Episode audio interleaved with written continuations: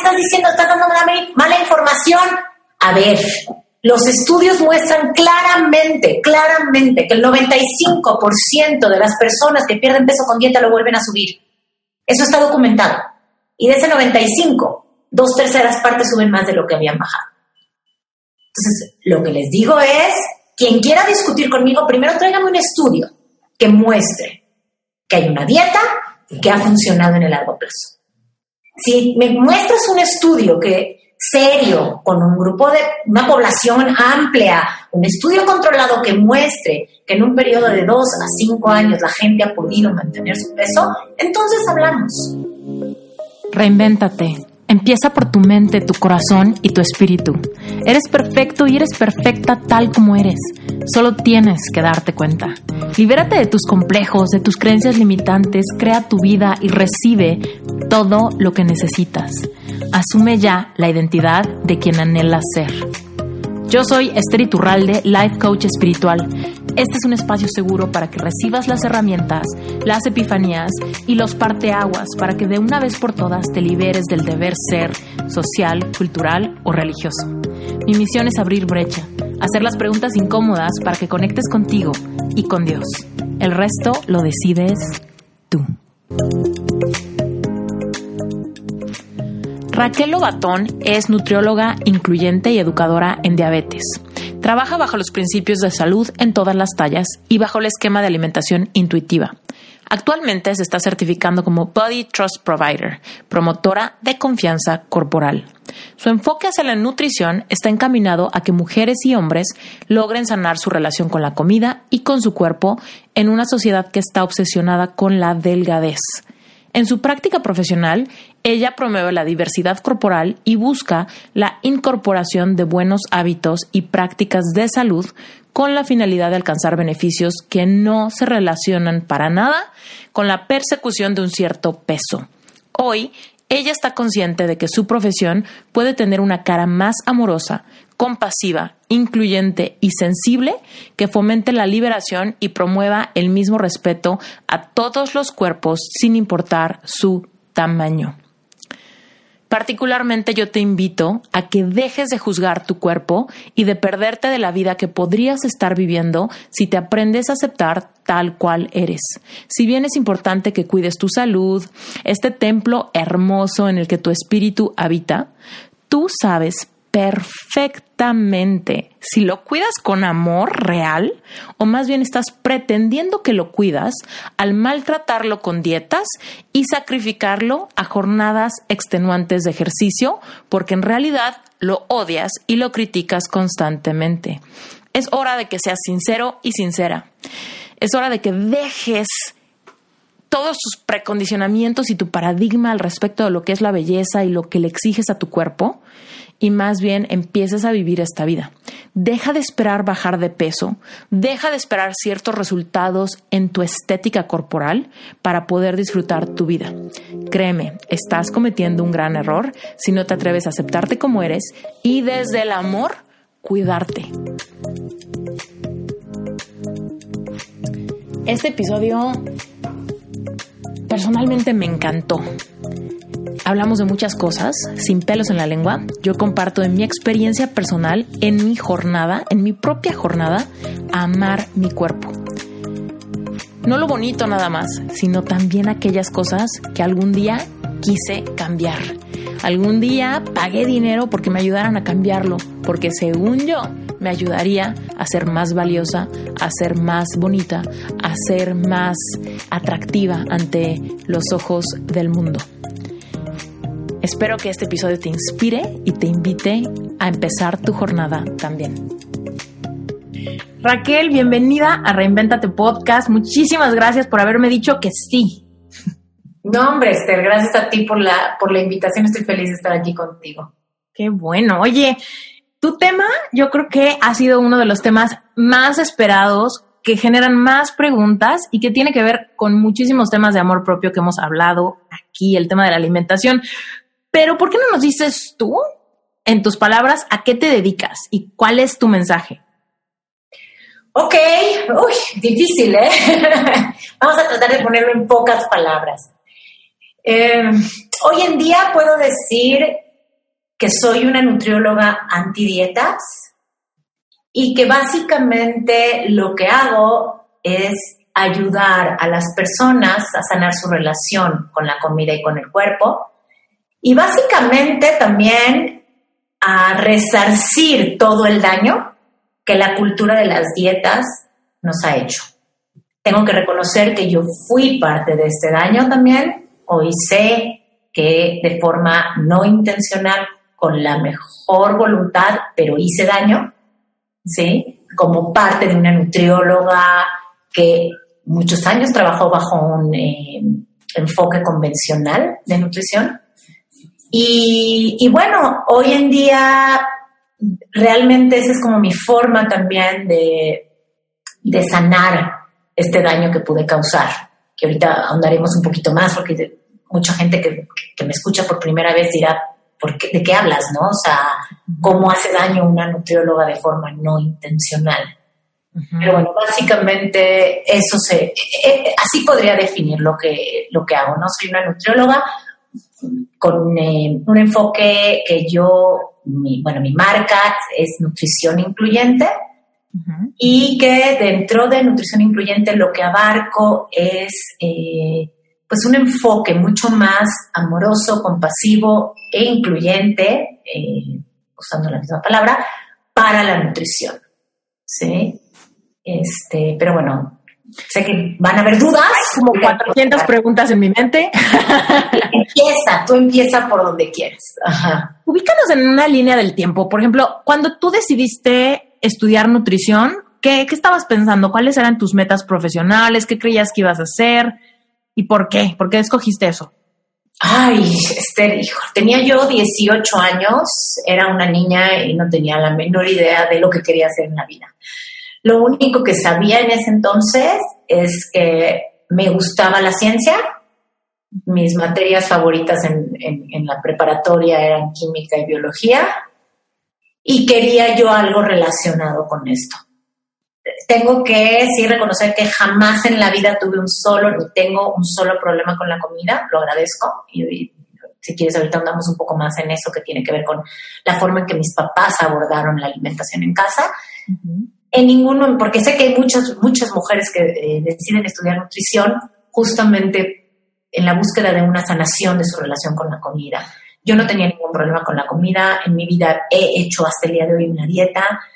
Eh, fue más un asunto de, me gustaba la ciencia, en algún momento pensé medicina, dije, no, medicina, too much for me.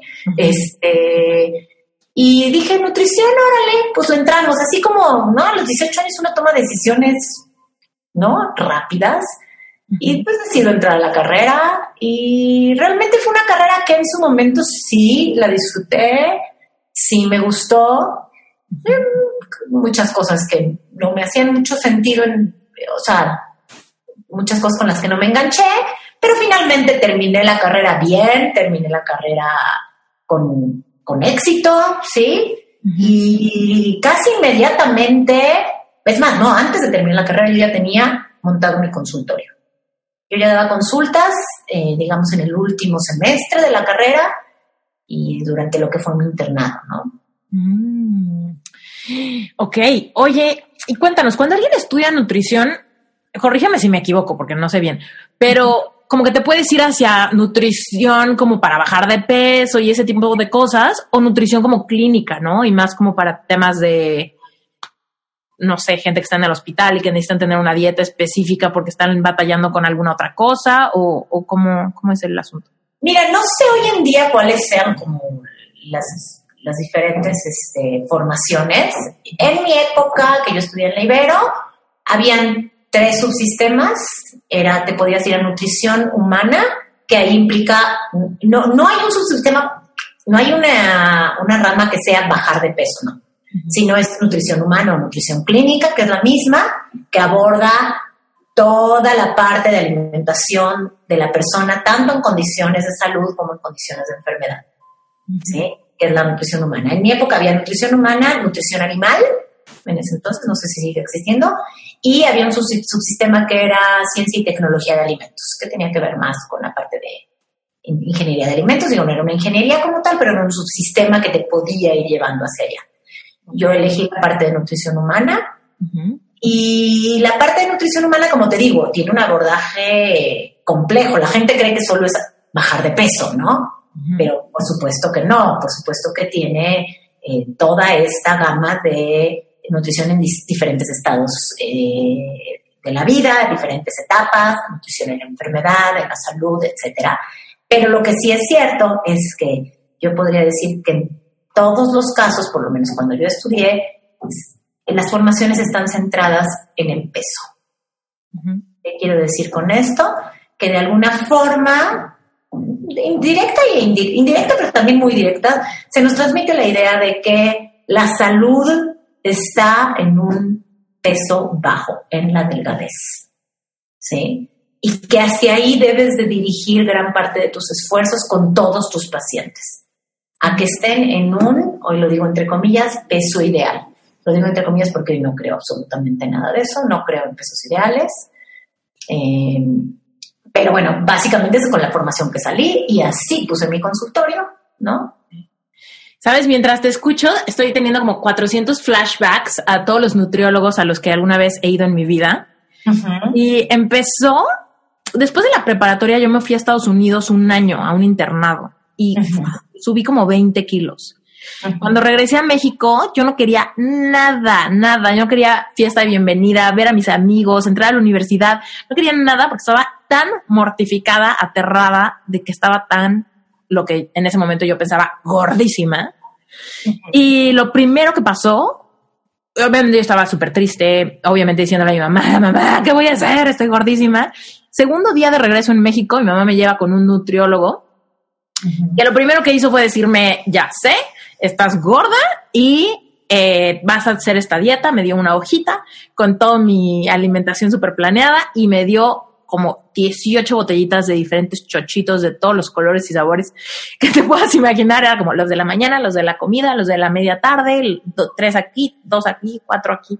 Eran un poco homeopáticos, creo, pero, y eran muchos, ¿no? Así muchos, muchos, muchos chochitos como que sabían azúcar, pero no eran azúcar, etcétera.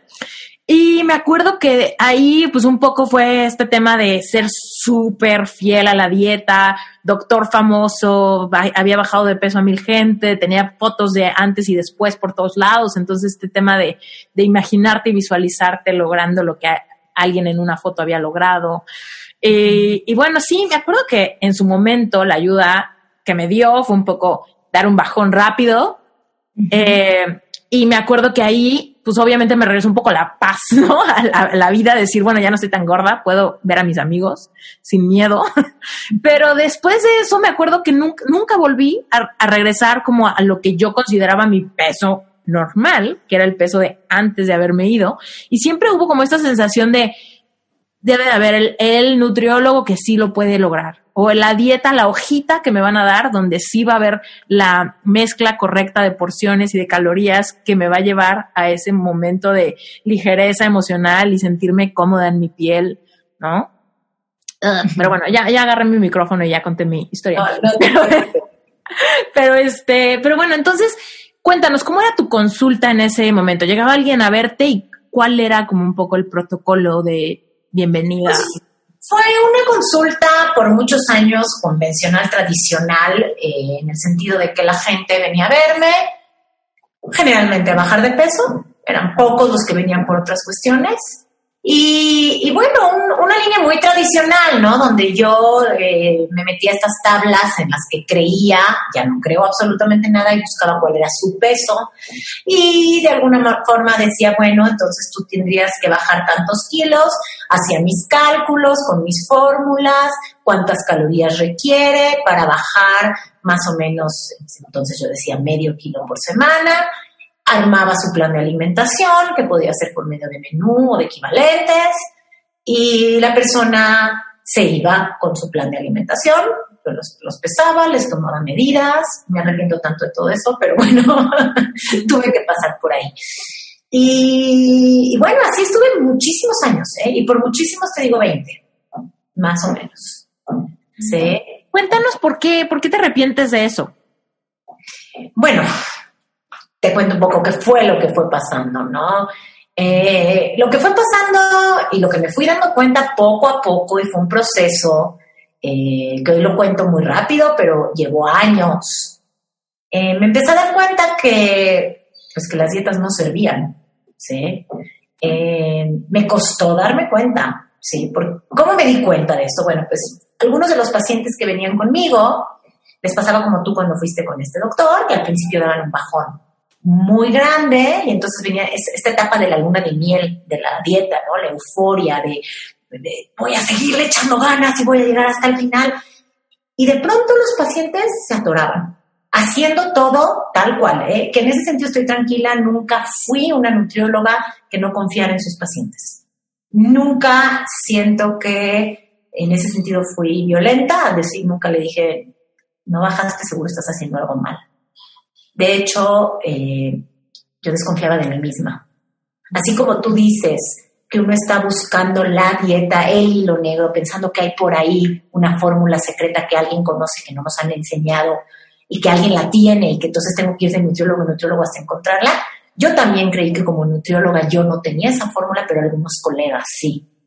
¿Sí? Sentía que yo no estaba haciendo bien mi trabajo porque los pacientes se atoraban y dejaban de bajar o simplemente algunos no bajaban desde el principio. ¿Sí? Eh, nunca, jamás me detuve a preguntarle en ese entonces a alguien cómo era su relación con la comida. Si comían con culpa o no. Si comían diferente cuando estaban eh, a solas. ¿Sí? Si tenían catalogados a los alimentos en buenos y malos el abordaje que yo tenía era el abordaje que me enseñaron, el de tú tienes la autoridad para decirle a la gente e instruirla qué comer, cuánto comer y a qué horas comer, lo que creo que eso es completamente absurdo. Sí. Y este y entonces, bueno, que me empecé a dar cuenta con el tiempo, te digo, fueron años, que sí había algunos cuantos casos de éxito, entre comillas, hoy lo digo también, que lograban llegar a este peso que deseaban o peso que marcaba la tabla, lo que sea. Y esos pacientes, esos pocos, porque la verdad es que los que dejan de bajar se acaban yendo, dejan de venir, ¿sí? Y uno, pues nunca sabe bien por qué, y luego no te preguntas ni por qué, ¿no? Piensas que se cansaron de la dieta o se siguieron solos, o a lo mejor se fueron con otro luego vete a saber. Pero los pocos que sí llegaban, que eran pocos, eh, tarde o temprano, un año y medio, dos, dos años y medio después volvían. Volvían. ¿Porque habían vuelto a subir? Claro, con los mismos kilos arriba o más. Cada vez más frustrados, cada vez con una peor relación con la comida, cada vez les costaba más trabajo ponerse a dieta, cada vez les costaba más trabajo bajar de peso. Muchos de ellos en el Inter ya habían recorrido otros siete nutriólogos en busca de este hilo negro que tú dices, ¿sí? Eh, volvían conmigo, les costaba más trabajo bajar y era la historia de nunca acabar. Yo creo que tuve pacientes que fueron y vinieron conmigo siete, ocho veces en su vida. Sí. Y entonces fue cuando, pues poco a poco, como te digo, no fue de la noche a la mañana, me empiezo a dar cuenta que, pues que esto no funciona. Que si las dietas sirvieran, ya habrían servido, porque tendría que la gente regresar año y medio, dos después conmigo, ¿me entiendes? Y poco a poco empecé a preguntar estas preguntas que antes no hacía. ¿sí? Y me empecé a dar cuenta que la gente estaba muy lastimada en su relación con la comida. Que las dietas le habían creado miedo, miedo a la comida, ¿sí? que les habían creado culpas, les habían creado falsas creencias, venían con mitos que habían escuchado en el pasillo, que se los contaron eh, algún amigo que lo oyeron en el radio, ¿no? Cada vez con nuevos mitos, que si ahora ya no puedo comer fruta después de las 5 de la tarde, ¿no? Que el problema es que los carbohidratos en la noche son los que me hacen mal, no que es que ahora es el gluten, no que ahora es el lácteo, puros mitos. Y siempre la búsqueda de esto que tú decías, de este hilo negro. Es que debe de haber algo. Y bueno, la respuesta es que no, no hay. Esa es la gran mentira en la que hemos vivido. Las dietas no funcionan. Si funcionan, ya habrían funcionado. Yo digo, si las dietas sirvieran, ¿por qué todo el mundo en primero de enero pondría en sus propósitos de año nuevo perder peso? Ya habría servido el año pasado. ¿Sí? Entonces, bueno, fue esto lo que poco a poco me llevó a cambiarme y a moverme de lugar. Estuve a punto de cerrar el consultorio porque sentía que estaba haciendo ya daño, ¿sí? No nada más que no estaba ayudando, sino que estaba haciendo daño. Este, estuve a punto de, dedicarme a otra cosa. Eh, tengo por ahí otro, otro negocio, algunas canciones personalizadas y unos videos. Y dije, bueno, pues igual y ya acabo, ya acabé de estar aquí. Y, afortunadamente, no te sé decir exacto cómo, me cruzo en redes con un movimiento muy grande, con mucha fuerza, que yo desconocía, que jamás me mencionaron en mi carrera, que se llama Salud en todas las tallas, en inglés Health at Every Size, pueden encontrar como HAES, H-A-E-S, y que es un movimiento muy fuerte en países como Estados Unidos, Canadá, Australia, Nueva Zelanda, Inglaterra, conformado básicamente por nutriólogos, pero también hay médicos, también hay psicólogos, eh, son gente de ciencia, investigadores, profesionales de salud. Todo esto es ciencia, eso es bien importante. No es, una, no es un movimiento político nada más. Sí también es un movimiento político, pero no nada más. Eh, este movimiento eh, me abre los ojos, me empieza a quitar vendas de los ojos. ¿Qué dice Salud en todas las tallas o Hayes? Primero que nada, celebra la diversidad corporal. Por primera vez en la vida alguien me dijo que los cuerpos vienen en tamaños distintos por naturaleza y que es una gran mentira que todas las personas puedan ser delgadas. Eso es bien importante que lo entienda la audiencia que nos oye. No es cierto que todo el mundo pueda ser delgado pero tampoco sería justo pensar que todo el mundo deba ser delgado, porque también eso nos han hecho creer, que es un imperativo moral. ¿Sí? Que para ser en esta sociedad valioso, amado, exitoso, tienes que ser delgado. Eso ha lastimado muchísimo a muchísima gente. Hay gente que nunca va a ser delgada, porque esa es su naturaleza, son cuerpos grandes. Venimos en diferentes tamaños. ¿Cómo aceptar eso, Raquel? ¿Cómo aceptar eso cuando quizá no te sientes cómoda o cómodo en tu propia piel y dices, bueno, ok, te escucho Raquel y tal vez yo estoy destinado a ser de este tamaño, pero no me gusta mi tamaño. ¿Cómo lo acepto? Simplemente me tocó, me tocó la, la mala o qué? Es que no es la mala. Primero que nada es quitarle no es la mala. Es la, o sea, la sociedad nos ha hecho creer que es la mala. Todo esto viene de una cultura, la cultura de las dietas, que genera, eh, bueno, que, que alimenta una industria multimillonaria de 72 billones de dólares anuales, cuya estrategia es muy sencilla. Te hago odiar tu cuerpo. Te planteo que hay un tipo de cuerpo ideal, perfecto, al que tú podrías acceder, lo cual no es cierto, pero te hago creer te hago creer como verdad absoluta que puedes llegar a él. ¿Sí? ¿Cómo? Vendiéndote, bombardeándote todo el tiempo con imágenes de estos cuerpos, entre comillas, perfectos, que solamente son accesibles genéticamente hablando para el 2 al 5% de la población mundial. El otro 95 ni volviendo a nacer. ¿Sí? Y de veras, trata de verlo como objetivamente, tratemos de ver el cuadro completo este estándar de belleza, pensemos mujer Victoria's Secrets, por ejemplo, hay que ser blanca. ¿Cuántas mujeres del mundo ya quedan fuera automáticamente de este cuerpo perfecto? Hay que medir arriba de unos 76, 77. Yo ya ahí pierdo. Yo también. Aquí no alcanzo a ver tu estatura, pero eh, con eso hay que pesar 54, 55 kilos, tener rasgos occidentales, de preferencia ser güera. ¿Cuántas mujeres en el mundo podrían acceder a eso? Y te hacen creer que ese es el cuerpo perfecto. ¿No? ¿Qué me dices? ¿Cómo aceptar esto? No, fácil no es, Esther. Fácil no es, es el trabajo que estoy haciendo. Si no te dije también, aparte de nutrióloga, estoy ya terminando mi certificación como Body Trust Provider, promotora de confianza corporal que es justo esto, ¿no? tratar de devolverte la confianza en tu cuerpo, ¿sí? de empoderarte en el cuerpo que tienes hoy en día y vivir la vida que quieres vivir en el cuerpo que tienes.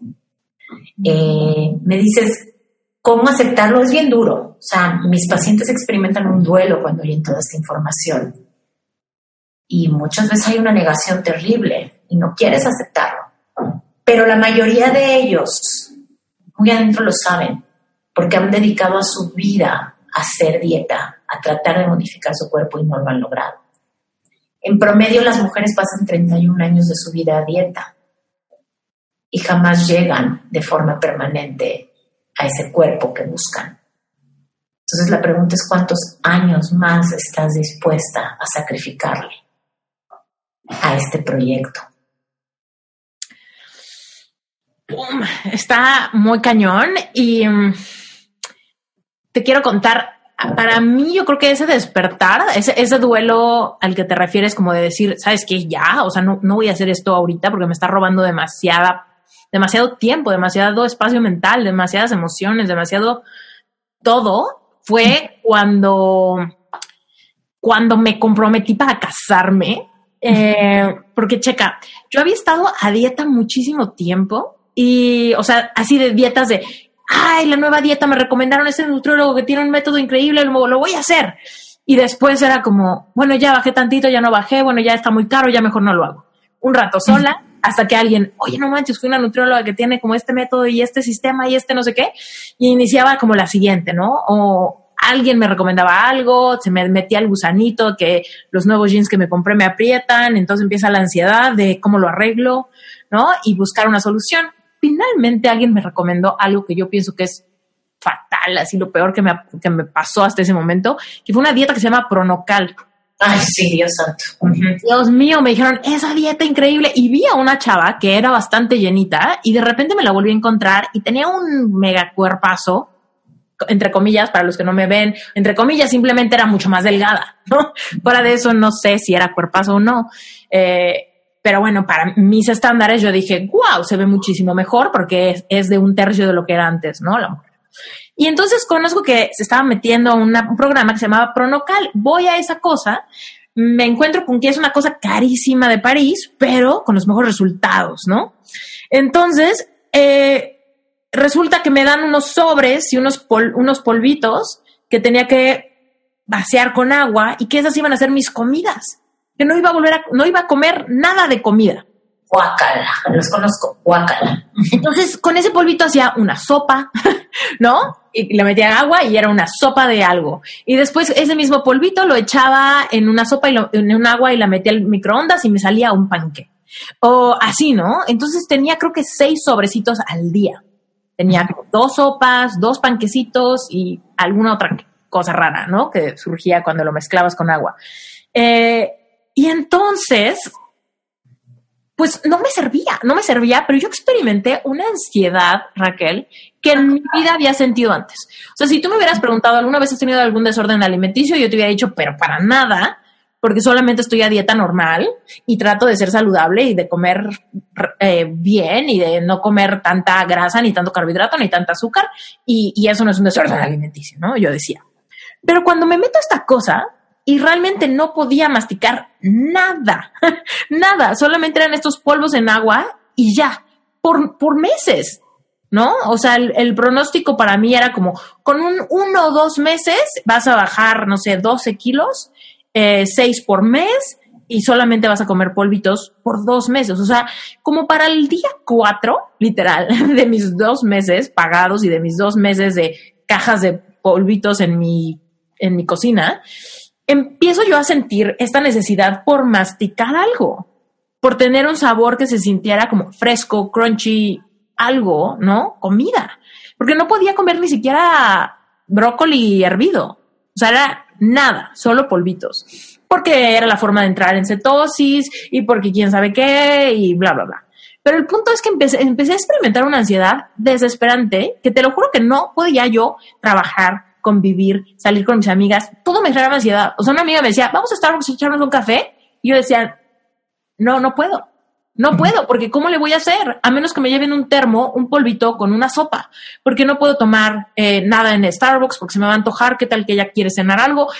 No, porque voy a romper la dieta y esto me está saliendo tan caro y tengo tantos polvitos y tampoco quiero que sepa que estoy comiendo polvitos. O sea, una pesadilla y me dio muchísima ansiedad, me gasté un chingo de lana y hasta que llegó el punto donde dije, a la mierda, o sea, yo necesito masticar algo, necesito hacerme unos huevos revueltos o me voy a volver loca. Llevaba, ponte como unos 20 días.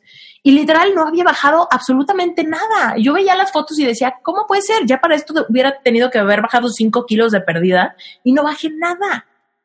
Bueno, el caso es que me estaba volviendo chango y me dio una un sabor de boca tan amargo y una sensación tan incómoda cuando estaba yo sola conmigo. Literal, fue como la primera vez que empecé a sentir como yo me estoy haciendo, o sea, traicionando al ponerme, al someterme a este, a este martirio chino por no sé qué, ¿no? Por tener la misma experiencia que esta chava que se veía muy feliz, o no sé, ¿no? Se veía, tú no tienes idea lo que había atrás de ella. O sea, esa es la cosa. Creemos que ahí está la felicidad. ¿Sí? Y aunque muchos te dicen, es que sí, me, me siento mucho mejor cuando estoy delgada, no lo niego pero no es sostenible. O sea, esto no lo digo yo, Esther, estos son los estudios y aquí de veras eh, recibo muchas, muchas, eh, mucha gente que me reta con mis mensajes, ¿no? Eh, y, ¿por qué estás hablando tonterías? Estás diciendo, estás dando mala información. A ver, los estudios muestran claramente, claramente que el 95% de las personas que pierden peso con dieta lo vuelven a subir. Eso está documentado. Y de ese 95, dos terceras partes suben más de lo que habían bajado. Entonces, lo que les digo es, quien quiera discutir conmigo, primero tráigame un estudio que muestre que hay una dieta que ha funcionado en el largo plazo. Si me muestras un estudio que serio, con un grupo de una población amplia, un estudio controlado que muestre que en un periodo de dos a cinco años la gente ha podido mantener su peso, entonces hablamos. No lo hay. No lo esto que tú viste con Pronocal, claro que esta mujer que viste bajó, porque claro, viviendo 500 calorías diarias, pues la mayoría de la gente baja al principio, ¿sí? Yo te puedo apostar que ya lo subió, no sé si la has vuelto a ver. Sí, no, no la he vuelto a ver. Sí, no, no, no, no. Yo, yo decía, pero ¿por qué? O sea, literal, todo era mi imaginación. Yo decía, pero ¿por qué a ella le funcionó tan bien? No sé si le funcionó tan bien.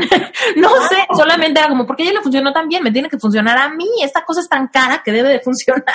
y este, y entonces, te digo, me sentía muy muy ansiosa todo el tiempo. No podía sentarme a ver una película tranquila porque era como, tengo hambre, pero estoy castigada, pero tengo, ya compré estos pinches polvitos, ahora me los tengo que tragar porque ya hice la inversión. O sea, un montón de culpas y de, y de un mal viaje constante que todo lo que pensaban durante el día era, ¿cuándo me toca mi siguiente sobrecito?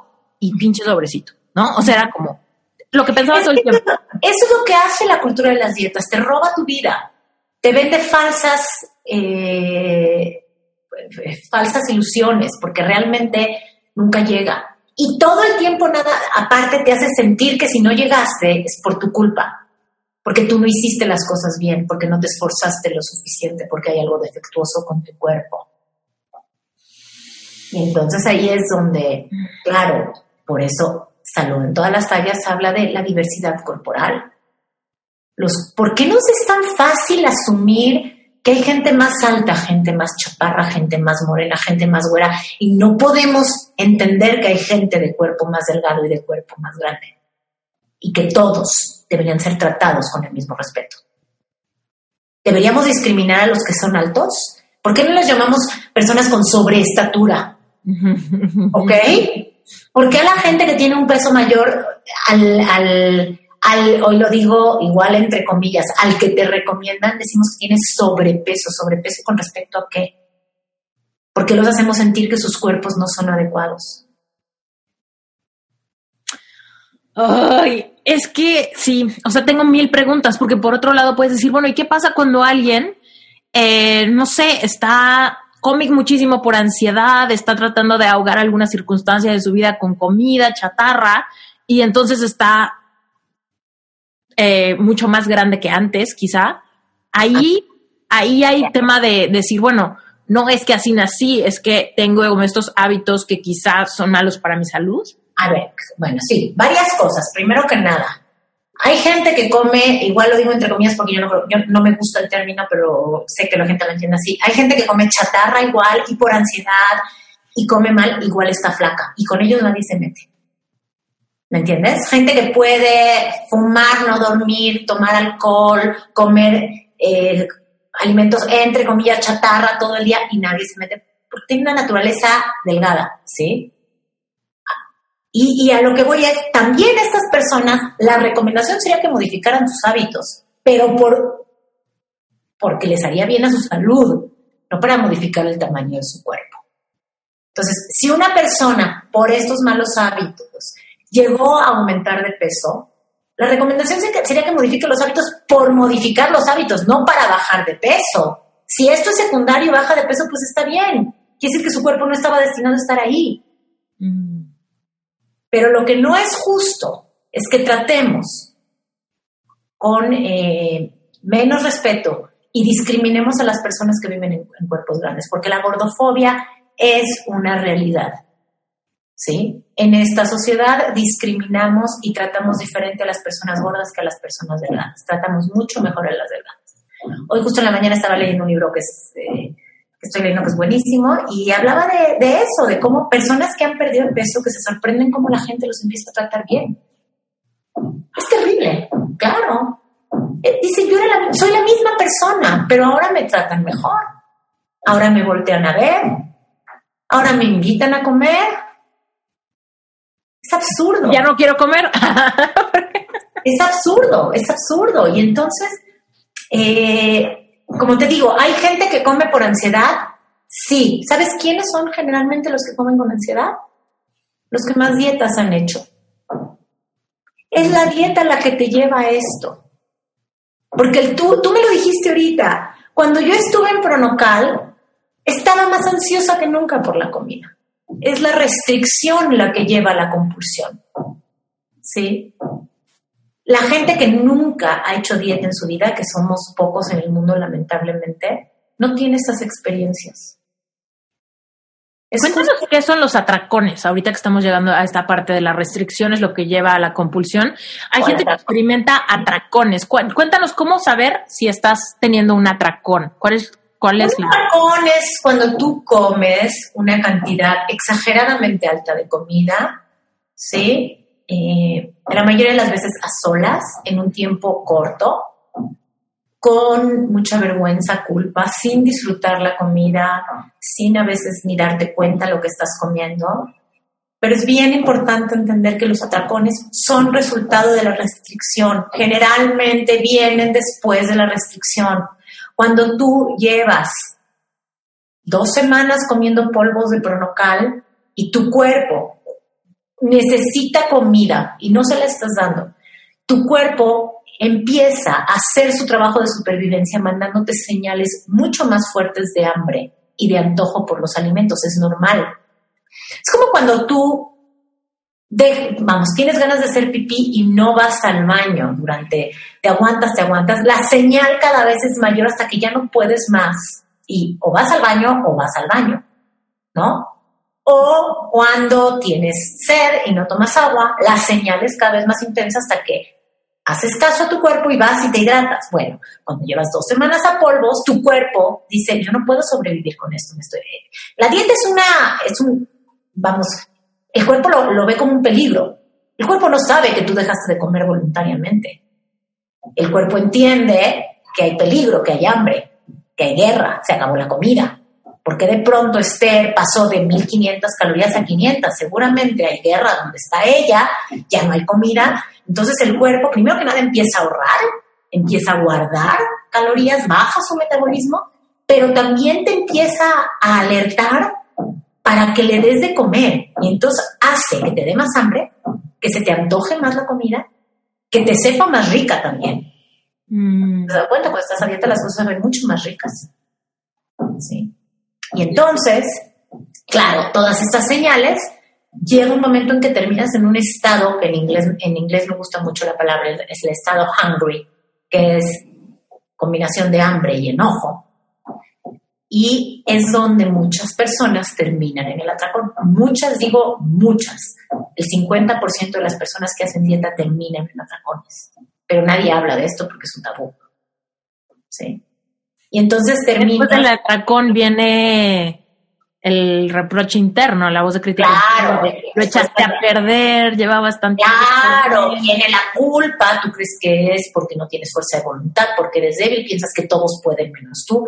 Cuando no eres tú, es un sistema que está destinado a llevarte ahí. Te digo, la mayoría acaba ahí. Sí.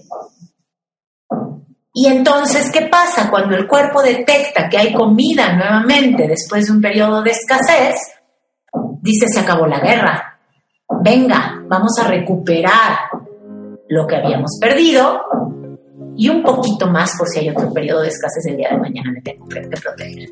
¿Ese es el rebote? Ese es el rebote. Interrumpo este episodio rapidísimo para recordarte qué es Relevante Espiritual. Es un grupo de estudio mensual, es el sponsor oficial de este podcast. Te lo juro que si este podcast te gusta, si Reinventate te gusta, Relevante Espiritual te va a encantar. Porque Relevante Espiritual te va a dar un espacio a hacer todas tus preguntas, a levantar la mano, a tomar tu espacio, a profundizar y realmente despertar tu propia espiritualidad. Y créeme que aún con temas como este, la belleza, las dietas, el ejercicio, todo esto va súper ligado a nuestra capacidad de merecer simplemente por estar vivos, por ser quien somos, encontrar nuestro valor y nuestra capacidad de ir tras nuestros sueños ahorita, con lo que somos, sin esperar lograr algo, bajar de peso, ser diferente, para entonces poder merecer todo aquello que quiero. Deja de esperar, despierta tu espiritualidad, reconcíliate contigo mismo, inicia el camino a la vida que siempre has querido. Y lo más padre de todo es que realmente la vida que tanto anhelas no está en la meta. La vida que tanto anhelas se vive en el proceso del día a día. Y Relevante Espiritual te va a enseñar un poco a iniciar tu jornada, este viaje de introspección hacia adentro, donde te vas a encontrar tus heridas, tus paradigmas, tus creencias limitantes y vas a poder empezar a ver el proceso y el progreso que sucede cuando empiezas a cambiar todo esto intencionalmente por tu verdadera esencia, tu verdadera realidad, tu verdadero valor, tu verdadero merecimiento. Regresemos al episodio.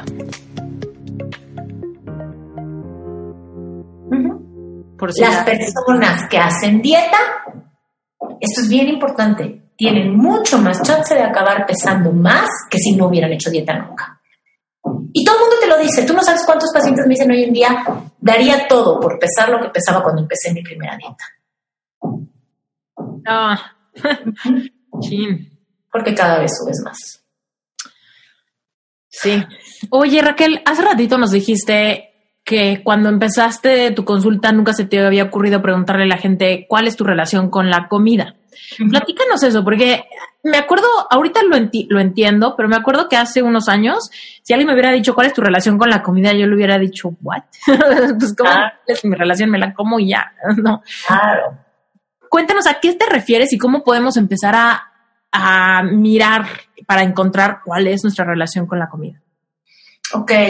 Eh, mira, tu relación con la comida habla de qué emociones despierta en ti la comida, cómo te sientes cuando comes. ¿sí? Si hay culpa, por ejemplo, una mala relación con la comida habla de que tú sientas culpa cuando comes ciertos alimentos o que te sientas bien, te sientas buena persona cuando comes otros, ¿no? Si lo que comiste una ensalada es una ensalada, te sientes bien, si comiste una dona, te sientes pésimo, ¿sí? Eh, tu relación con la comida habla de que seas capaz de disfrutar, una buena relación de la comida es alguien que es capaz de disfrutar de la comida, que no tiene que estar contando calorías, midiendo raciones, pensando todo el tiempo en qué voy a comer. La gente que tiene una mala relación con la comida muchas veces destina una enorme cantidad de energía, tiempo y esfuerzo a pensar qué va a comer, dónde va a comer. Muchas veces estas personas dejan, tú me lo dijiste, dejan de asistir a eventos sociales por no enfrentarse a la comida. Tú me dijiste, yo me iba a Starbucks con mi amiga, ¿sí? Evitan estas situaciones. O a casa de mi mamá, era como comida familiar, no manches, va a haber ocho postres, mi mamá va a hacer eso. claro, claro, eso habla de una mala relación con la comida. Porque eh, comer es un placer, y comer es un placer por una razón importante, porque es necesario para nuestra supervivencia. La comida sabe rica porque de esa forma la naturaleza se asegura de que comamos. Si la comida supiera mal, no buscaríamos comida. ¿sí?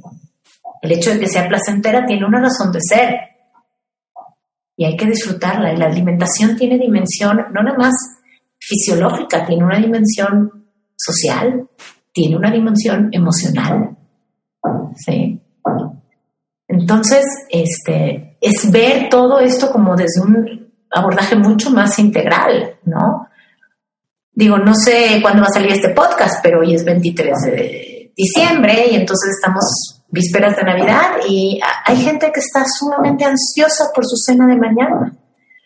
En lugar de estar emocionados por sentarse a la mesa, a convivir con sus seres queridos, ¿sí? Están angustiados. Porque ¿qué van a comer? ¿Qué va a pensar el, tío o la cuñada de lo que estoy comiendo? ¿Sí? ¿Me voy a poder controlar? Lo digo entre comillas también. O incluso, ¿qué me voy a poner?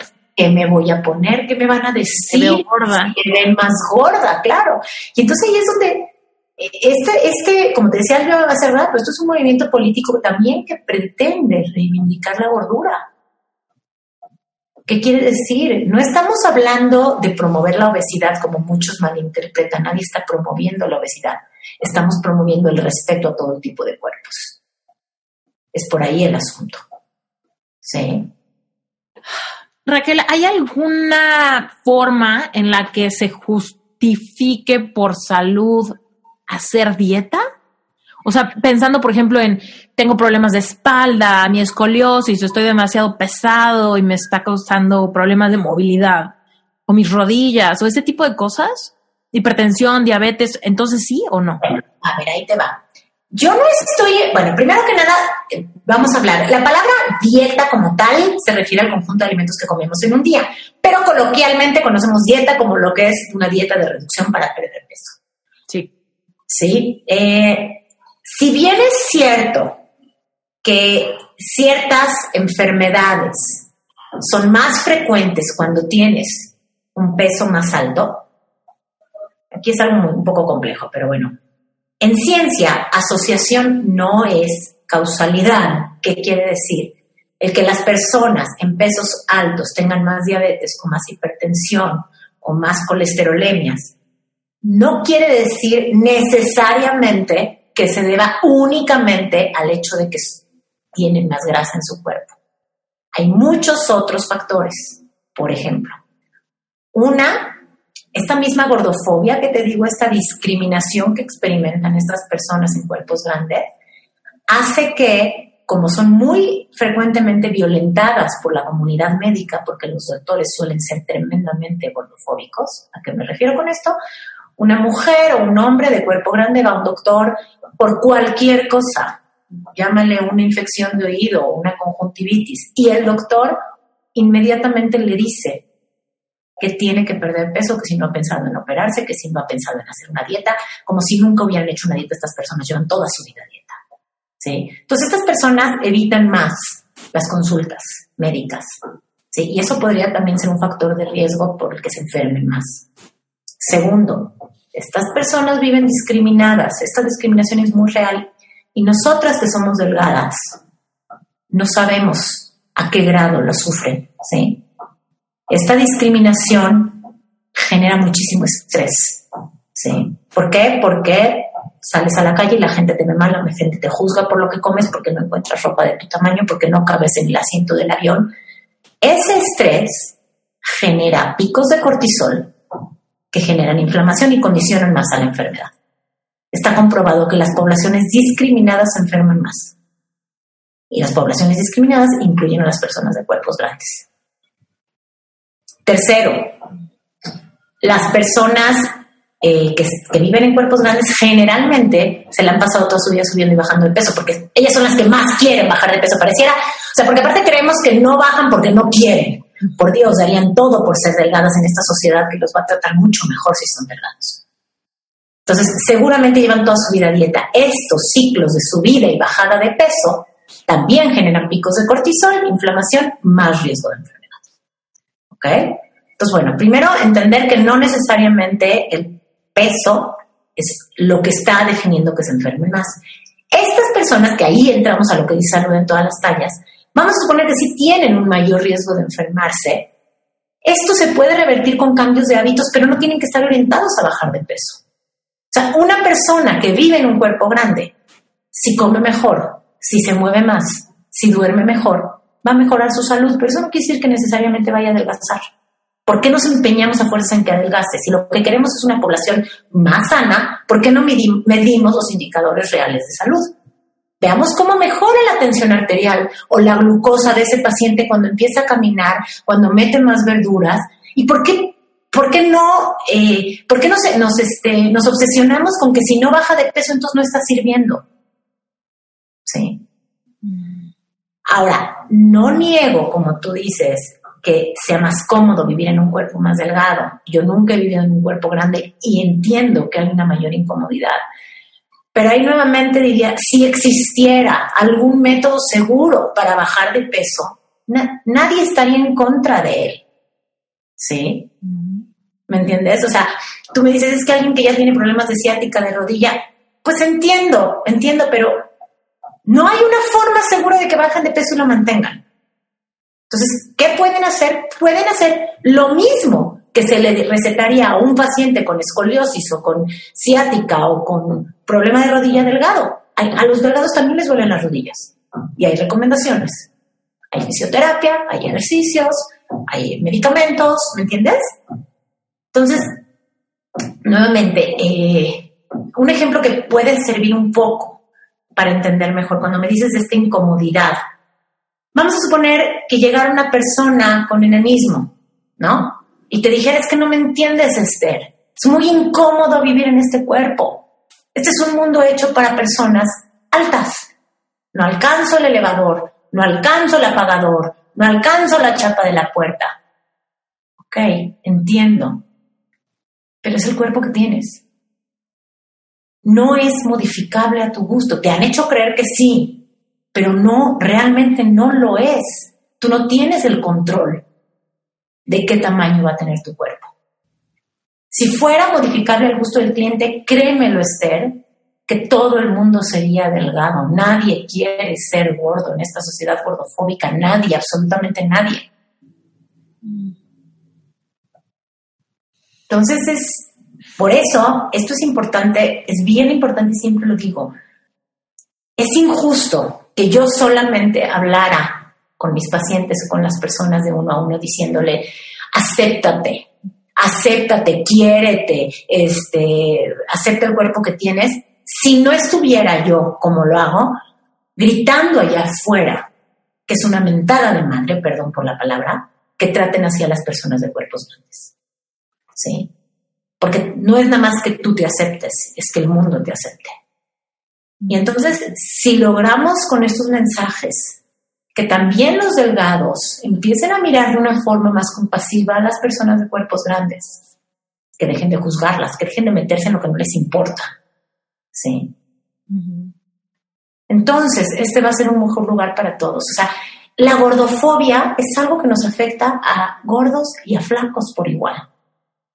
¿Por qué? Bueno, los gordos son quienes más lo sufren porque viven discriminados. Bien importante, la palabra gordo la digo sin ningún tipo de juicio, como un adjetivo calificativo. ¿sí? Em, estas personas son las que más sufren porque viven discriminadas, porque viven estigmatizadas, porque viven señaladas. Son definitivamente quienes más lo padecen. Pero nosotras, nosotros, los delgados, también nos vemos afectados por la gordofobia. ¿Por qué? Porque vivimos apanicados de subir de peso. ¿Por qué? Porque nos da miedo pasar al grupo de los discriminados. Uy, ahorita me diste a mí duro en la cabeza, porque si bien me siento bien con mi peso actual, tengo esta, este recuerdo fuerte de lo que te conté hace rato, de cuando me fui a Estados Unidos un año y subí 20 kilos sin, casi sin darme cuenta, simplemente por la comida que había en el internado, los antojos del dormitorio, etcétera. Y ahora que estoy de regreso en Estados Unidos, tengo este referente en mi memoria de no te vaya a volver a pasar lo mismo por estar en Estados Unidos, donde son expertos en tener mil sabores adictivos y cositas, ¿no?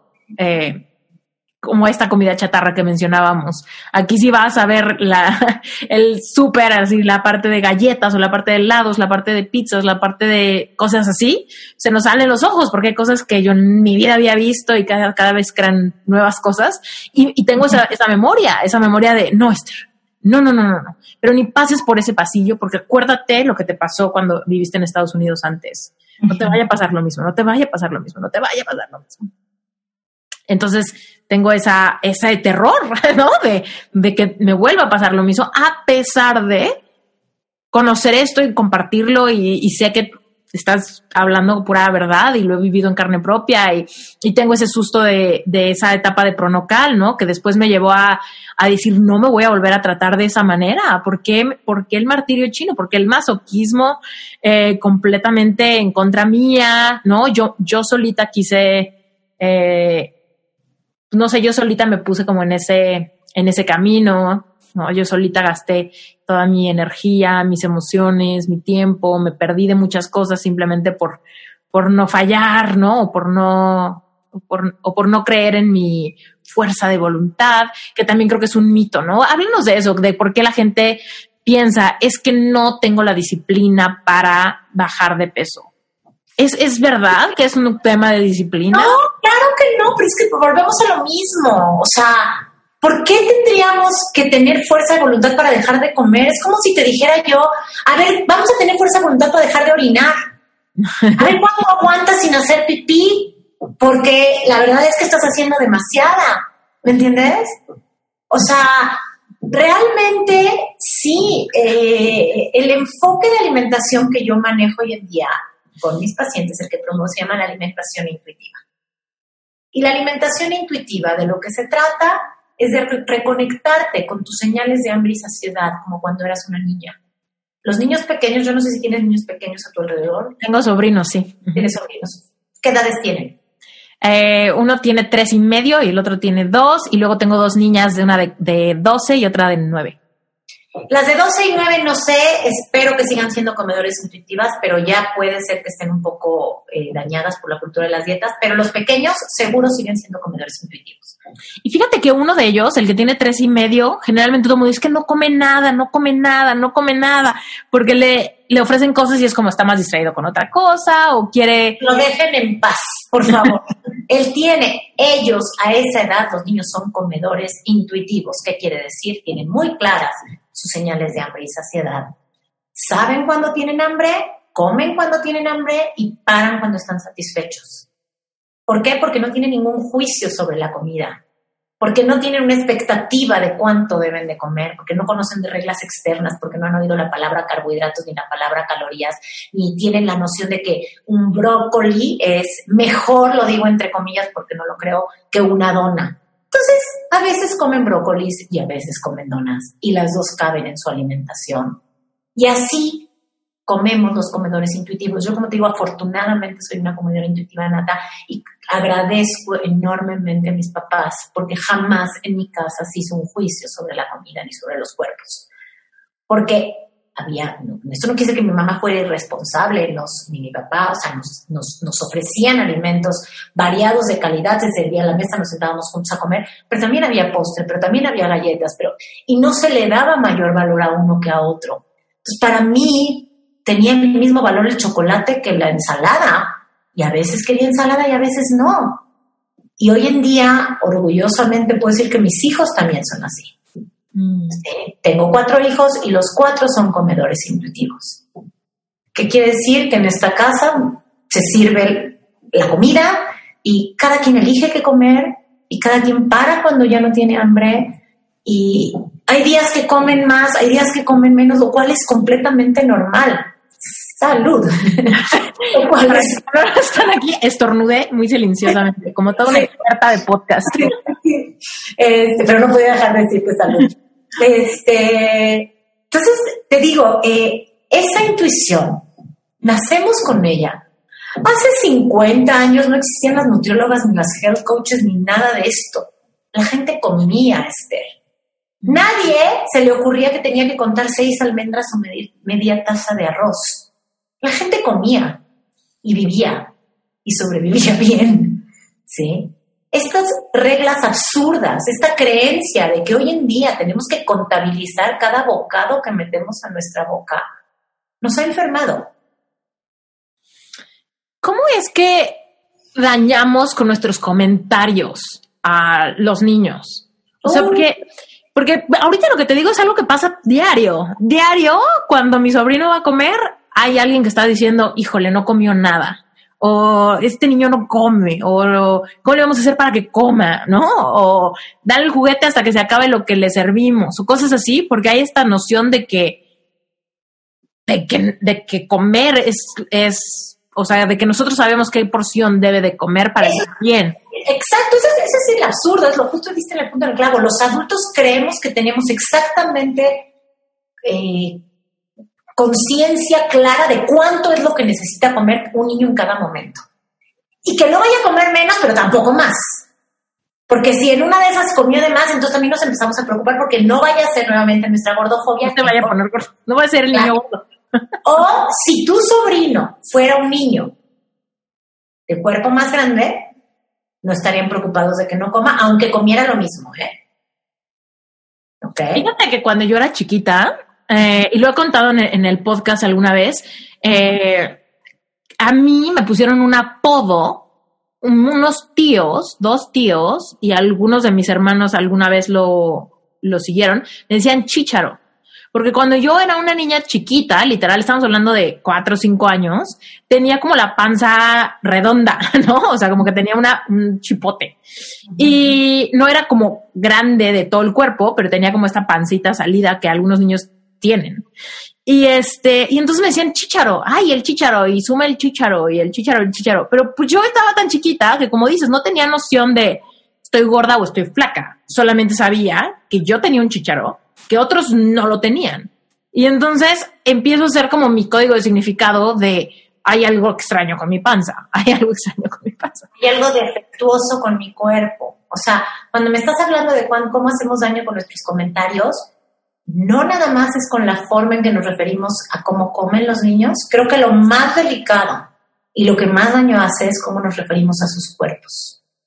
Sí. yo decía, chicharo, pero ¿por qué? Y además que a mí nunca me han gustado los chicharos. Entonces yo era chiquita y era como de, mi panza es un chicharo y, cómo lo cambio y cómo me deshago de esta etiqueta. Y entonces ya era chicharo para acá, chicharo para allá, chicharo ven conmigo. Y era como, puta, pues yo en qué momento dejé de ser Esther y ya me convertí en chicharo.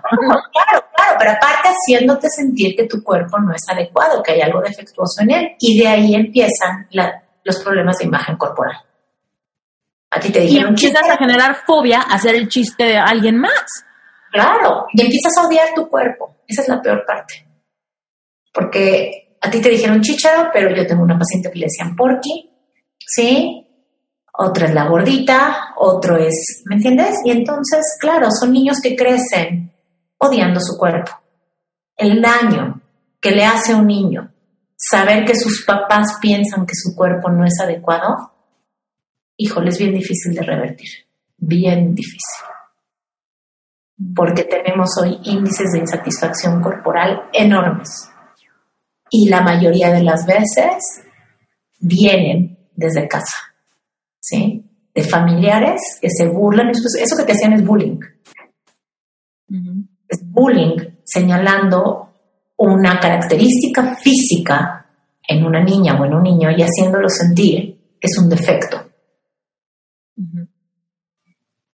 Sí. Y bueno, si a eso sumas que sales luego a una sociedad, a una cultura que también constantemente está denigrando a los cuerpos gordos, ¿sí? ¿Por qué? Pues bueno, basta ver cómo son todos los personajes de Disney, por ejemplo, las princesas y los príncipes, todos son delgados, Mm. ¿Quiénes son los gordos en Disney? Sí, los malos. La pulpo de la sirenita, ¿no? La el, el, Pinocho, no sé si te acuerdas, el que se lo secuestra. Este. Y, y en general estamos rodeados de estereotipos, donde siempre delgadez es belleza. igual a belleza, no nada más belleza, éxito, amor, valor, etcétera, y donde la gordura se asocia a flojera, desidia, eh, eh, es el tonto, digamos, es el, si acaso simpático nada más, dejado, descuidado. Claro, y entonces nadie quiere pertenecer al grupo de los losers. Y entonces estamos constantemente, constantemente obsesionados con seguir siendo delgados o ser delgados los que no lo son. Y no es justo. Raquel, seguramente ahorita ya nos está escuchando alguien que dice, puta, pues sí, yo siempre he estado buscando la dieta milagrosa, probando este método y mil más, además probando mil gimnasios, mil clases de cosas que me pueden ayudar a la delgadez de mi cuerpo, ¿no? Y entonces llegamos a este punto donde ya odiamos las dietas, pero las necesitamos, odiamos el ejercicio, pero sabemos que tenemos que hacerlo. ¿Cómo, ¿Cómo estando en este parteaguas, y más ahorita, ¿no? Como lo mencionaste, que estamos iniciando un nuevo año y es como seguramente dentro de las uvas que nos comimos en año nuevo dijimos, ahora sí voy a hacer ejercicio, ahora sí me voy a poner fit, ahora sí voy a estar en forma, ahora sí voy a tal. ¿Qué hacemos? ¿Qué hacemos para decir, bueno, no me ha funcionado por años este método? Quiero tratar algo diferente que me conecte más con mi cuerpo y que me haga sentir paz. ¿Cómo, inici cómo iniciar? Mira, es un camino eh, difícil. Yo les digo que la diferencia entre invertir, es difícil, pero la diferencia entre invertirle a esto tiempo, dinero y esfuerzo contra invertírselo a las dietas es que esto lo vas a hacer una sola vez en la vida. ¿Y cómo empezar? Pues, como dices, viene cambio de ciclo, cambio de año y cambio de década. ¿Qué tal si este año decretas no volver a hacer dieta? ¿Qué tal si este año decretas ser más compasivo contigo misma? ¿Qué tal si este año decretas atreverte a hacer algo que no has hecho porque crees que tu cuerpo no es adecuado para hacerlo? Por ejemplo, ponerte un traje de baño. Este, qué sé yo. Fíjate, ahora me acordaste que me quedé a la mitad con lo que te estaba contando de, de, después, lo que pasó después de Pronocal, es que dije, ya no voy a hacer ese masoquismo, voy a regresar a hacer las cosas como, como yo pueda, ¿no? Simplemente como vaya fluyendo, un poco tratando de, comer intuitivamente. Pero después llegó el momento en el que me comprometí para casarme. Y bueno, ya conoces mi historia, que pues pasé por corazón roto, me fue todo un tema volverme a enamorar, entonces había mucha carga emocional en este parteaguas de mi vida. Y me acuerdo que lo primero que pensé, bueno, si no es que lo segundo que pensé, ¿no? Cuando me comprometí, es, tengo que ponerme a dieta. O sea, literal, después de según yo ya haber estado comiendo intuitivamente, el, el empezar una etapa padre de, de, mi vida, que era esta parte de estar comprometida y tener una gran noticia, que con mucha carga de satisfacción personal, automáticamente vino como esta cosa de tengo que ponerme a dieta y me sentí menos contenta. O sea, de sentirme súper plena, de repente fue como, ah, tengo que ponerme a dieta, chin y ahora sí tengo límite de tiempo. ¿Y cuándo voy a casar? Uf, siempre he querido boda en la playa. Puta, me tengo que poner ese ejercicio, ¿no? O sea, y automáticamente empecé a restarle placer a esta cosa que estaba pasándome en la vida. Y a depositarle todo el valor en la delgadez que tuvieras el día de la boda. O sea, pareciera que todo, todo el evento del matrimonio, su única finalidad sería que tú te veas delgada ese día. O sea, ve qué absurdo. Totalmente, total. Gracias a Dios, de verdad, fui capaz de darme cuenta de, no manches, estaba súper contenta y ahora estoy súper estresada. O sea, ya, ya, no. Y literal fue como, no me voy a poner a dieta para la boda, me vale madre, no lo voy a hacer. Y y decidí como invertirle mi tiempo, mi esfuerzo y mi dinero a un programa de seis meses de, de reconexión con tu cuerpo y aceptación y tal.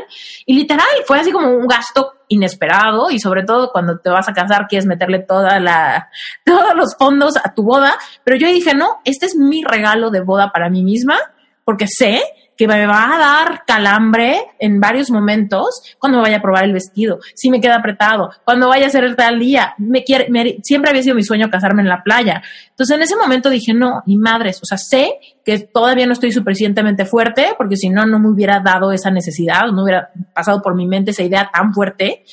Y dije, no, o sea, no, no voy a irme para allá y voy a hacer mi boda en la playa y voy a respetarme mentalmente y emocionalmente ante vivir en el momento presente y no permitir que me arrastren mis paradigmas del pasado que no las tengo bien superados. Ahorita lo recuerdo y ese que ya pasaron dos años y digo, ese es un gran parteaguas de mi vida. O sea, que yo haya tenido la, la claridad mental y de darme cuenta que estaba a punto de dejar que esta gordofobia o este terror a no cumplir ciertos estándares de belleza o de perfección o de salud o de lo que quieras justificarlo y llamarle, decir no, o sea, esto sé que me ha robado muchas vacaciones, muchas pool parties, muchos no sé qué en mi infancia, en mi pubertad, que me ha me he sentido más ansiosa que poder disfrutar el momento, disfrutar un juego porque se me está saliendo la lonja o se me está viendo algo que no me gusta, ¿no?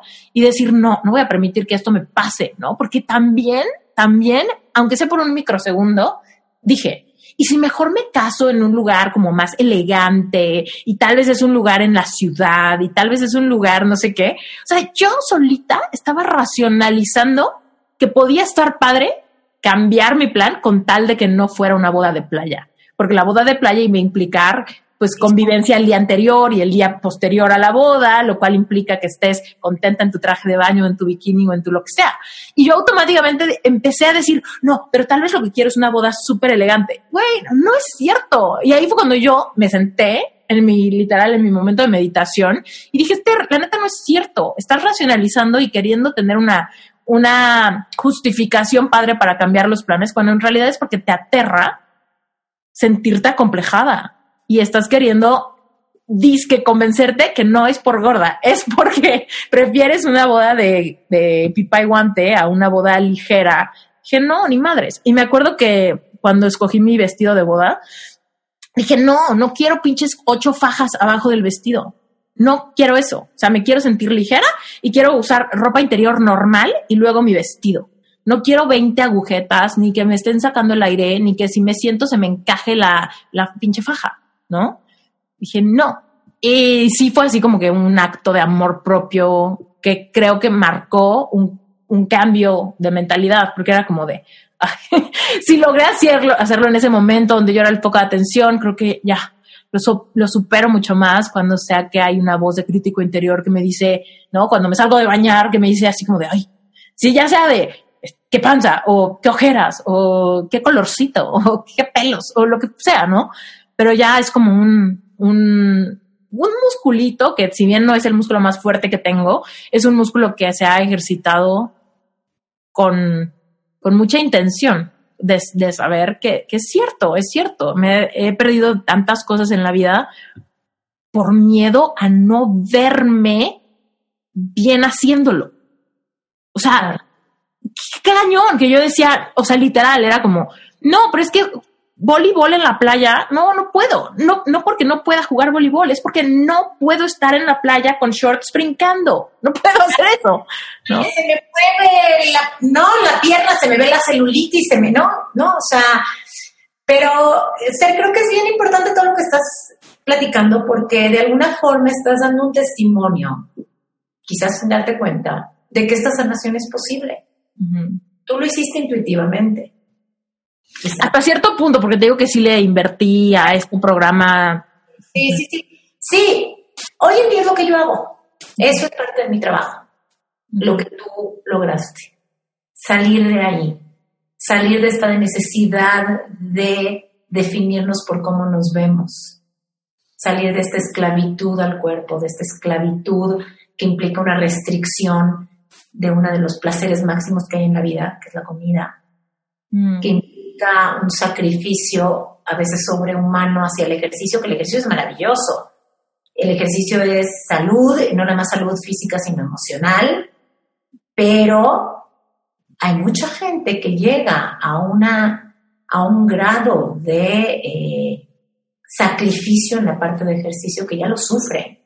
¿Por qué? Porque todo está orientado nada más a esto, ¿no? A hacer de mi cuerpo un proyecto atractivo a los ojos de los demás. Ah, está cañón. Oye, y si alguien ahorita escucha esto y dice, bueno, pero es que ok, Raquel, entiendo esta parte, pero ¿qué tal que mi cuerpo no es atractivo a mis propios ojos? Y yo sé que estamos cargando estos códigos de significado y la propia gordofobia y tal, pero entonces, ¿cómo, le hacemos? Bueno, entender primero que nada, sí, entender primero que nada que estos ojos con, con los que lo miras, esa mirada es una mirada aprendida. No es una mm. mirada natural, tú no naciste odiando este tipo de cuerpo.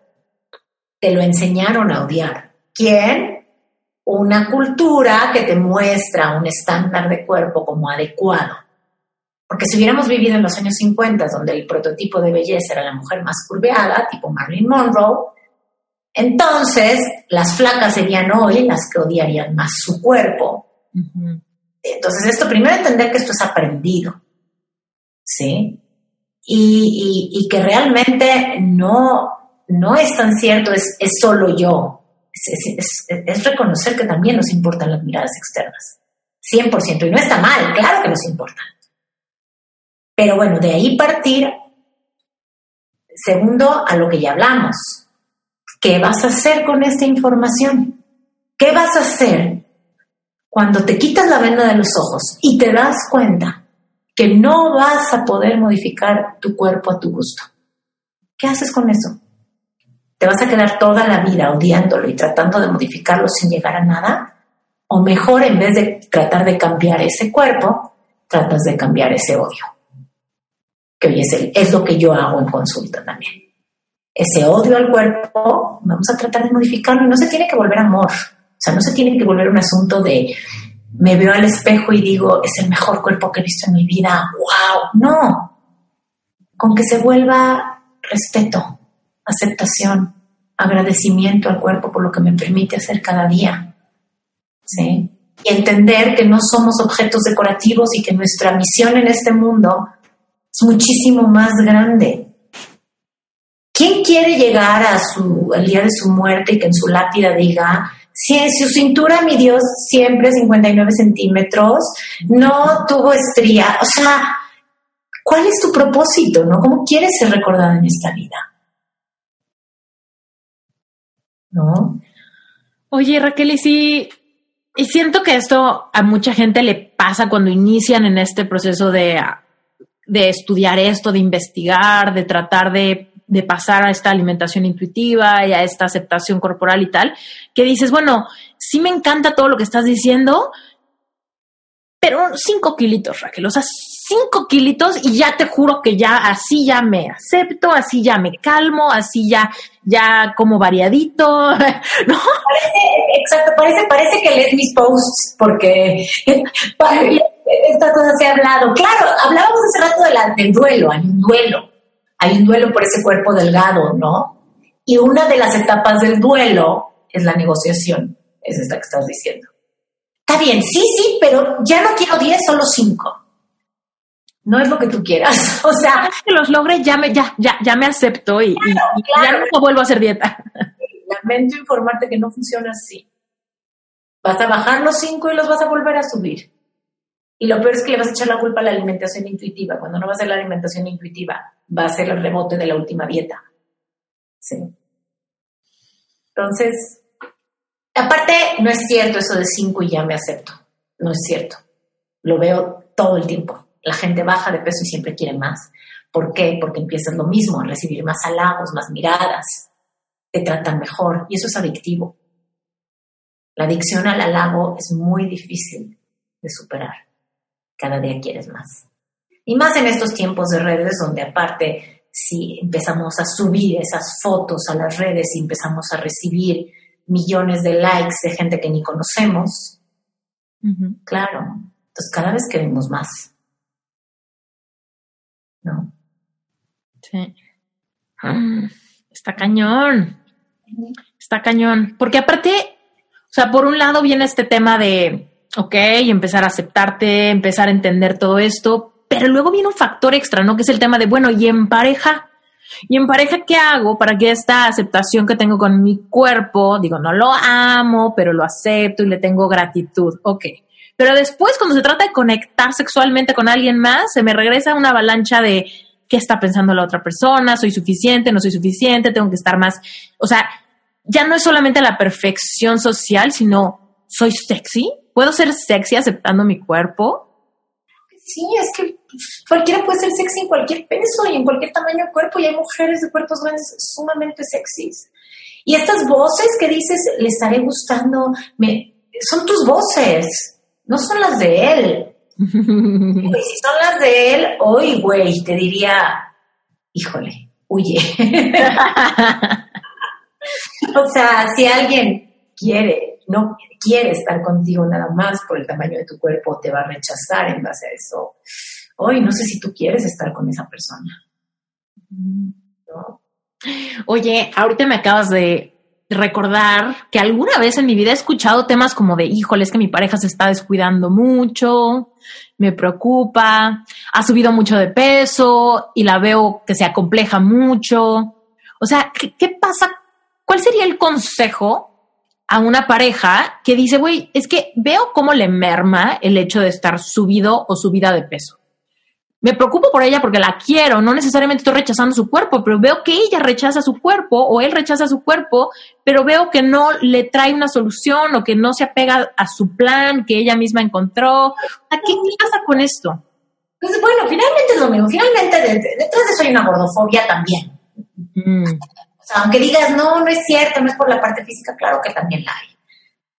Eh, y bueno, si tu pareja no está aceptando su cuerpo, lo peor que le podría pasar es que tú tampoco lo aceptes. Que seas cómplice. Que tú le confirmes sus peores miedos. Firmes, claro. Si ella te dice, no me gusta mi cuerpo, y que le digas, ay, bueno, pues entonces ponte a dieta para que lo cambies, le estás confirmando que su cuerpo no está bien. En vez de decirle, oye, eres, yo te amo así, ¿sí? Eres perfecta para mí, no sé, o sea, bueno, cada quien hablará como quiera hablar con su pareja, pero, pero en lugar de reiterarle que, que su odio a su cuerpo es legítimo, un buen compañero haría lo contrario, ¿no? Mm. Es como si tú, no sé, fuera otro tipo de inseguridad, pero si tu pareja te dijera, no me siento capaz, no me siento, me siento tonto, le dirías, pues sí, no, No, o sea. Y toma un curso para ver si se te Sí, no, no. Pues un buen compañero es aquel que justamente no va a reforzar esas creencias, ¿no? Sí. Muy bueno. Totalmente. Ah, muy bien, Raquel, ha sido un placer escuchar. Creo que podríamos uh, quedarnos hablando de esto una vida entera. Eh, es un tema que me súper apasiona porque lo he vivido en carne propia y veo, veo completamente cómo, cómo sucede en la vida de muchísima gente que quiero, muchísima gente de la audiencia, mucha gente que está tratando de sanar corazón roto, problemas de autoestima, que, que si bien yo pienso que somos seres espirituales, todos estamos teniendo una experiencia física. Y si rechazamos nuestro cuerpo, estamos mermando nuestra experiencia humana de tal forma que qué gran desperdicio estar aquí en la tierra y preocuparnos tanto por la comida o por la estética que nos han enseñado que vale la pena tener.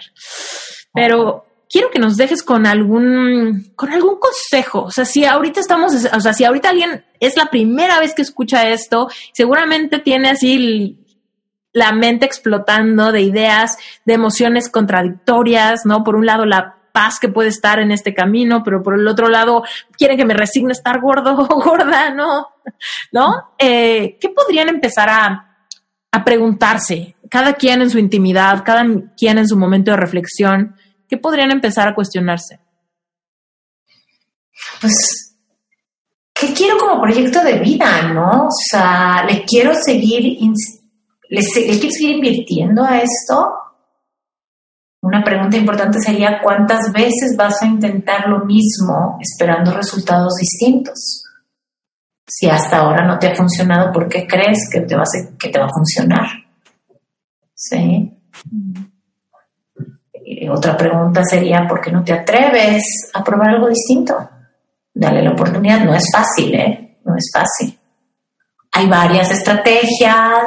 Nuevamente, si alguien está interesado, puedo acompañarlos de forma personal. También doy talleres sobre confianza corporal, sobre alimentación intuitiva, ¿sí? Para ayudarte a recorrer este camino, porque a veces, no, no a veces, nunca es fácil y muchas personas no pueden hacerlo solas. Sí. Pero... Cuéntanos dónde te encuentra la gente. ¿Qué, servicios pudieran contratar contigo? Claro, bueno, pues eh, mi web es Raquel Lobatón. En Instagram estoy como arroba Raquel con una sola L. Raquel y Lobatón comparten L. En Facebook estoy como Nutrición Incluyente. Raquel Lobatón, Nutrición Incluyente, pero pongan, porque si, no, si me buscan como Raquel Lobatón nos va a llevar a mi personal y ahí está cerrada. Y eh, te voy a dar el, también mi WhatsApp, lo que pasa es que como es uno especial, no me lo sé, déjame buscarlo. Si quieren buscarme, estoy en la Ciudad de México. El WhatsApp es, ay Dios, yo ya no veo. 521, ay, me vas a creer que ya no veo. 55 80 94 75 17. Perfecto, esto lo voy a poner en las notas del episodio para los que nos están escuchando y digan, ya no entendí cómo se escribe lobatón, etcétera. Todo ahí. las notas del episodio, revísalo ahí, ¿ok? Doy consulta, eso es importante, presencial y online. Si hay alguien que no está en la Ciudad de México, esto funciona muy bien a la distancia también. También hay talleres online, hay talleres presenciales. Entonces, este, bueno, pues aquí estamos. Y soy muy activa en redes, en Instagram y en Facebook puede leer mucho de lo que escribo. Muy bien. Raquel, ha sido un placer tenerte. Gracias, Esther. Para mí también, muchísimas gracias. Me encantó conocer tu historia también y, bueno, contribuir un poquito a, a, que la gente se reinvente. Sí, total. Hemos llegado al final de este episodio y te agradezco por estar aquí. Gracias por escucharnos. Te invito a que si te gustó este episodio y aportó algo a tu vida, aproveches para dejarme un review en iTunes. Si escuchas esto desde Apple Podcast, desde un iPhone o un iPad, nos puedes dejar un comentario y cinco estrellitas. Yo te juro que esto me ayuda muchísimo a que más personas nos encuentren. Desgraciadamente, si estás escuchando este episodio en cualquier otra plataforma no hay forma de dejar reviews, pero lo que sí puedes hacer es sacarle un pantallazo, compartirlo en redes sociales y taguearme, etiquétame, me encanta ver estos, estas publicaciones, me ayudas a saber que este episodio y todos los demás están llegando a tierra fértil. Gracias por formar parte de mi comunidad, gracias por estar aquí. Y recuerda, si este podcast te aporta, Conviértete en miembro de Relevante Espiritual y me vas a ayudar a crecer este movimiento. Reinvención para todo aquel que quiera vivir una vida abundante.